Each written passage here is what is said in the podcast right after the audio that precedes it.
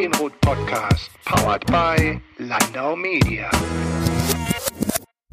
Professor Philipp Meissner, seit 2018 Leiter des Lehrstuhls für strategisches Management und Entscheidungsfindung an der ESCP Europe in Berlin und Autor des Buches Entscheiden ist einfach. Im folgenden Gespräch lasse ich mir dann auch von Philipp Meissner darüber berichten, welche Risiken und vor allem welche Chancen in Entscheidungsprozessen liegen und wie man selbst in Krisenzeiten wie den aktuellen mit richtigen Methoden und Tools womöglich doch gute Entscheidungen treffen kann. Ganz nebenbei streifen wir auch wieder das Thema künstliche Intelligenz und wie sie in Zukunft auch Einfluss darauf haben könnte, wie wir unsere ganz eigenen menschlichen Entscheidungen fällen. Los geht's. Herr Professor Meissner, wir haben inzwischen fast ein Jahr Pandemie hinter uns. Sie haben unter anderem das Buch verfasst, Entscheiden ist einfach. Sind Entscheidungen in Zeiten wie diesen immer noch einfach? Das ist eine gute Frage. Ich glaube, die Entscheidungen haben sich schon ein bisschen geändert, egal ob wir im politischen Spektrum uns bewegen oder auch bei Unternehmen. Denn was ich glaube, was schon anders ist als vor der Pandemie, ist, dass die Wichtigkeit der Entscheidungen, mit der wir uns be befassen, schon größer geworden ist. Das heißt, wir stehen vor mehr strategischen Entscheidungen. Die Stakes sind viel größer als vorher. Also es geht um wirklich existenzielle Entscheidungen in Unternehmen es geht um Grundrechtseinschränkungen oder Abwägungen von Grundrechtseinschränkungen im politischen Betrieb. Und insofern sind die Entscheidungen schon wichtiger geworden. Ich glaube jedoch, dass die, die Methoden oder die Prozesse, die man für diese Entscheidungen dann anwenden kann, immer noch die gleichen sind. Insofern hat sich, glaube ich, das Entscheiden selbst nicht verändert groß, aber die Entscheidungen, die wir treffen, sind halt schwerwiegender als vor der Krise.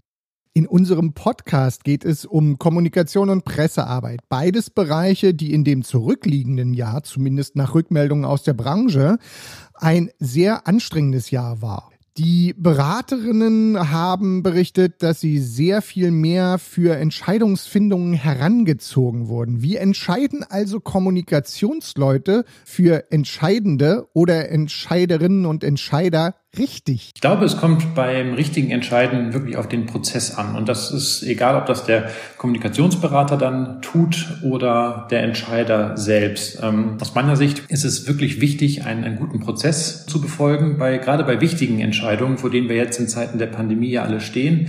Im Wesentlichen geht es da aus meiner Sicht darum, dass man zwei Dinge befolgt. Das eine ist, dass man verschiedene Sichtweisen in den Entscheidungsprozess mit einfließen lässt. Und das Zweite ist, dass man verschiedene Optionen beleuchtet, während man entscheidet. Das sind so ein bisschen die, die wesentlichen Dinge, die man berücksichtigen sollte. Und dann gibt es noch eine ganze Reihe von verschiedenen Tools und Methoden, die man in den Entscheidungsprozess einbauen kann, um einfach bessere Entscheidungen zu treffen. Denn das Problem, vor dem wir stehen, egal ob Berater oder Entscheider, ist, dass wir bei wichtigen Entscheidungen von Emotionen, von Entscheidungsverzerrungen oder im Englischen Biases geleitet werden und das sind ja alle unbewusst. Also wir sind uns dieser Entscheidungsverzerrung und dieser Emotion oft nicht bewusst in den Entscheidungssituationen, gerade wenn wir unter Stress stehen, gerade wenn die Effekte dieser Entscheidungen sehr, sehr groß und sehr, sehr weitreichend sind.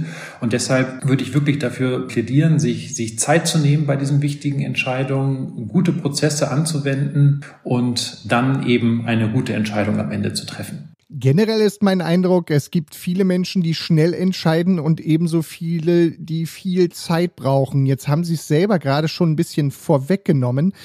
Muss es immer schnell gehen oder sollte man sich auch ruhig mal Zeit lassen? Also ich denke mir halt, ich entscheide oft etwas langsamer, habe natürlich auch immer wieder im Hinterkopf, dass gelegentlich äh, ja Entscheidungen zu fällen sind, die auch mal schnell getroffen werden müssen.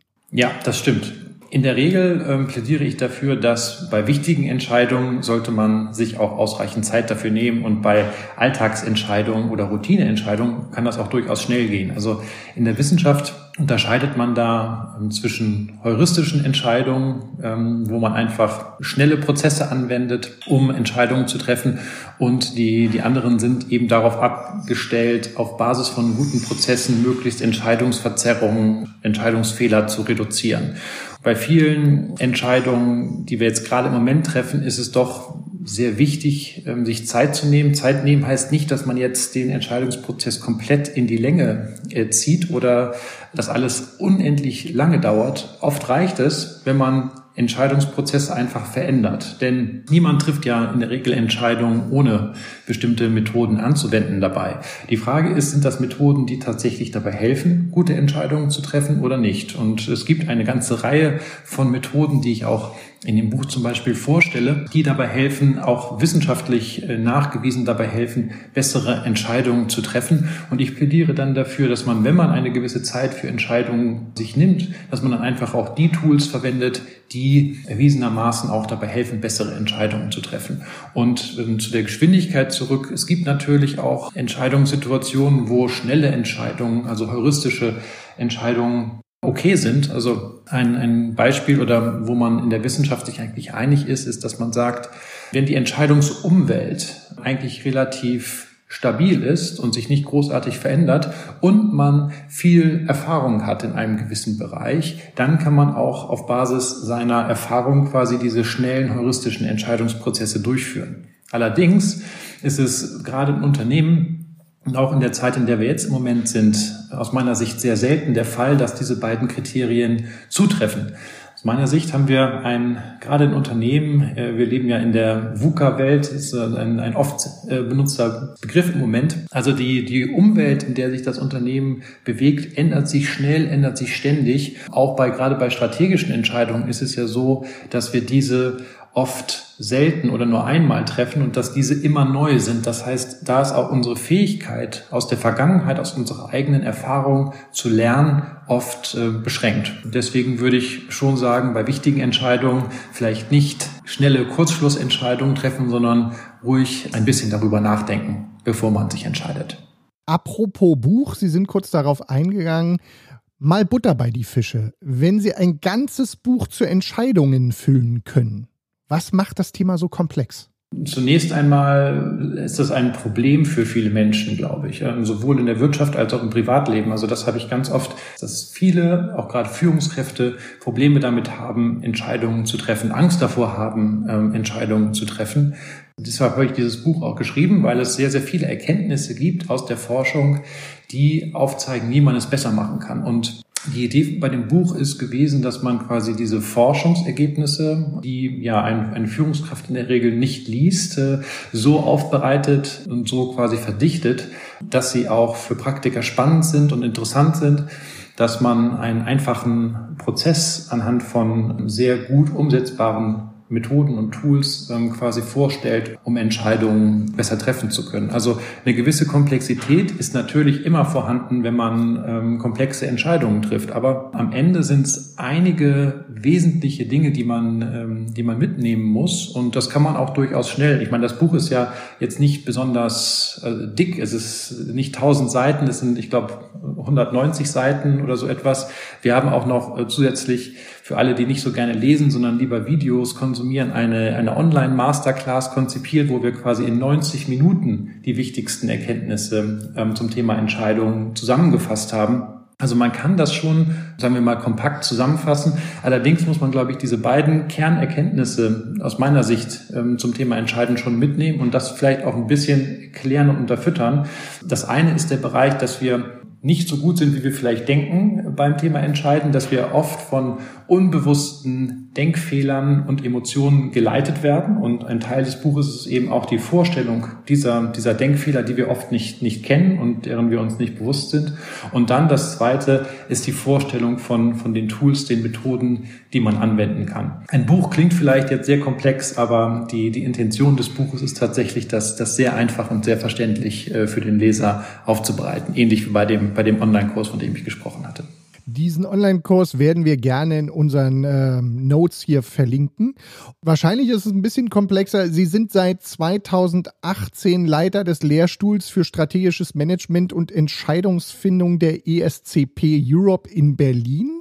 Welche Erkenntnisse gibt es darüber, wie sich die Kommunikation von Entscheidungen auf unternehmerische Aktivitäten oder auf die Aktivitäten auch von Organisationen und Behörden auswirken. Was Kommunikation angeht, muss ich ganz ehrlich sagen, bin ich da gar nicht so firm. Ähm, also meine Forschungsschwerpunkte beschäftigen sich eher mit ähm, Entscheidungen im, ähm, also die psychologischen Elemente von Entscheidungen und vor allem Entscheidungsprozesse, äh, wie diese verbessert werden können und eben auch den technologischen Einfluss dabei. Also welche Rolle spielt künstliche Intelligenz bei Entscheidungen zum Beispiel? Das ist sicherlich ein Thema, was in Zukunft noch eine sehr, sehr große Bedeutung in der Unternehmenspraxis einnimmt.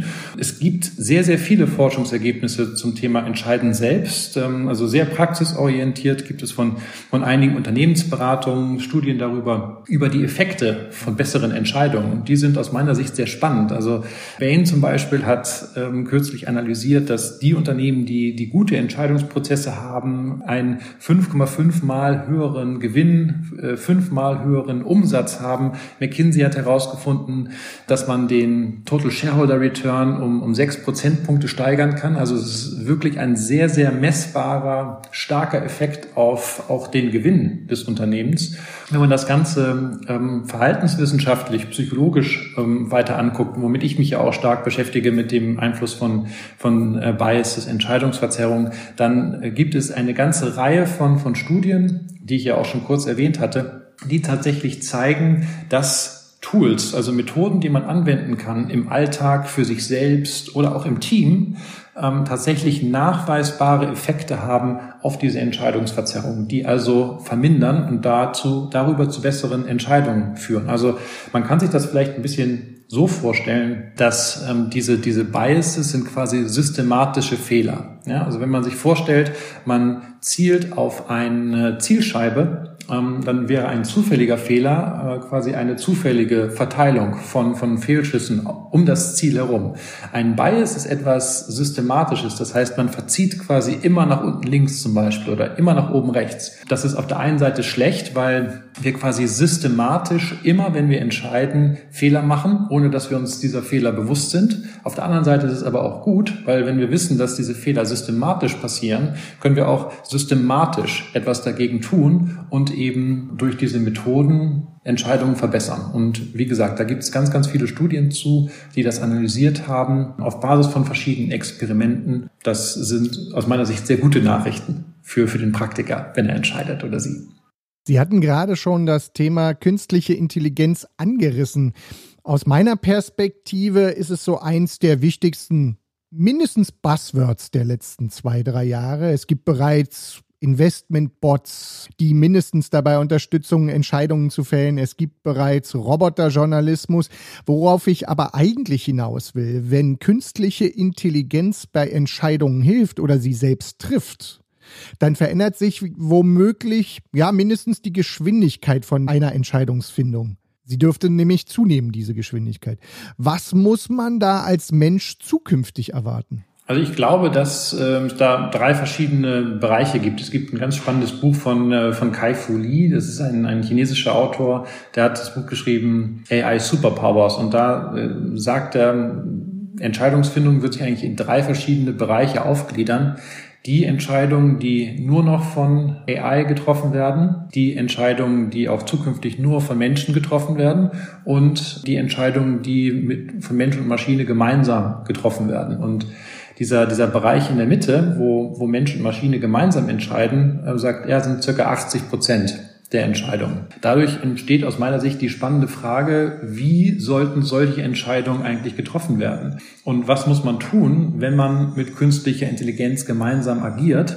Und das ist etwas, wo es noch extrem wenig Erkenntnisse zu gibt und wo aus meiner Sicht auch ganz, ganz viele ja, Fragen äh, sich auftun aus, aus praktischer ähm, Sichtweise. Sie haben gesagt, ähm, dass Entscheidungen schneller werden. Das, das könnte natürlich so sein.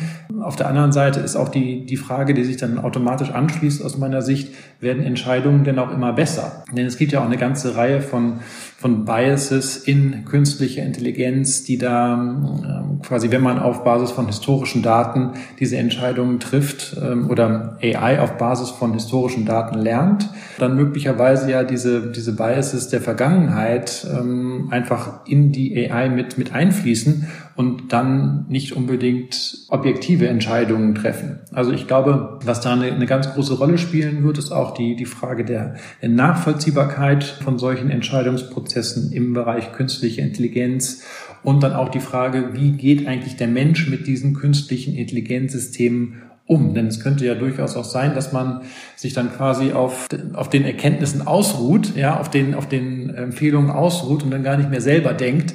Da muss man doch sehr, sehr gut darüber nachdenken, glaube ich, auch als, als Entscheider in einem Unternehmen, wie man diese Systeme in Zukunft so nutzen kann, dass sie tatsächlich auch vorteilhaft sind und ähm, nicht möglicherweise die, die Entscheidungsprozesse am Ende schlechter machen als, als vorher. Dann kommen wir quasi schon zum Schluss und da frage ich mich so ein bisschen, ob Sie eventuell einen Denkanstoß für unsere Hörerinnen und Hörer haben. Denn Krisen sind ja häufig Zeiten, in denen Entscheidungen oft zügiger als sonst getroffen werden müssen. Was kann man denn da vielleicht so in drei oder fünf Schritten beachten, um bei der ersten Situation, die da vielleicht auf einen zukommt, nicht gleich aus der Bahn geworfen zu werden? Also ich glaube, was man beachten sollte bei, bei diesen Entscheidungen, ist wirklich, dass man einen Prozess verwendet und dass man sich auch auf diesen Prozess durchaus verlassen kann. Ich glaube, das gibt vielen Leuten auch Sicherheit, dann Entscheidungen zu treffen und nimmt damit die Angst vor, vor wichtigen Entscheidungen. Ich plädiere dafür, dass man quasi die, die Entscheidung zum Zeitpunkt der Entscheidung bewertet und nicht im Nachhinein quasi aus der Zukunft zurückblickend.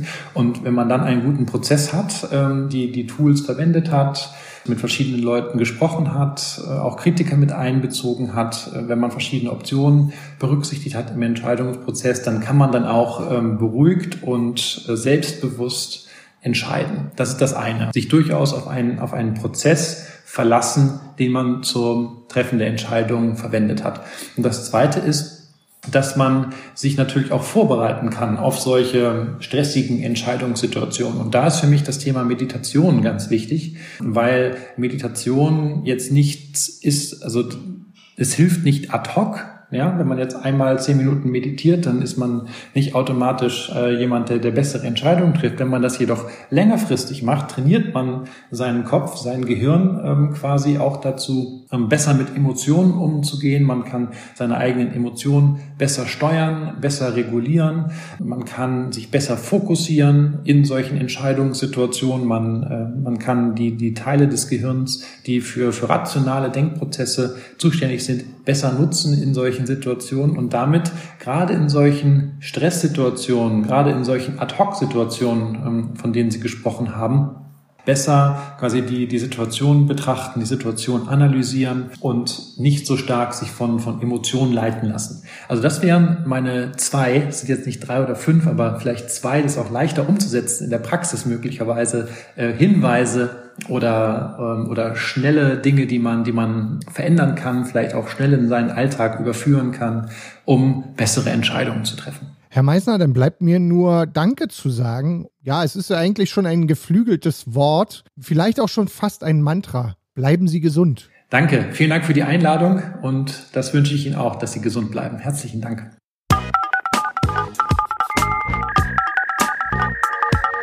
Der Medienrot Podcast, powered by Landau Media.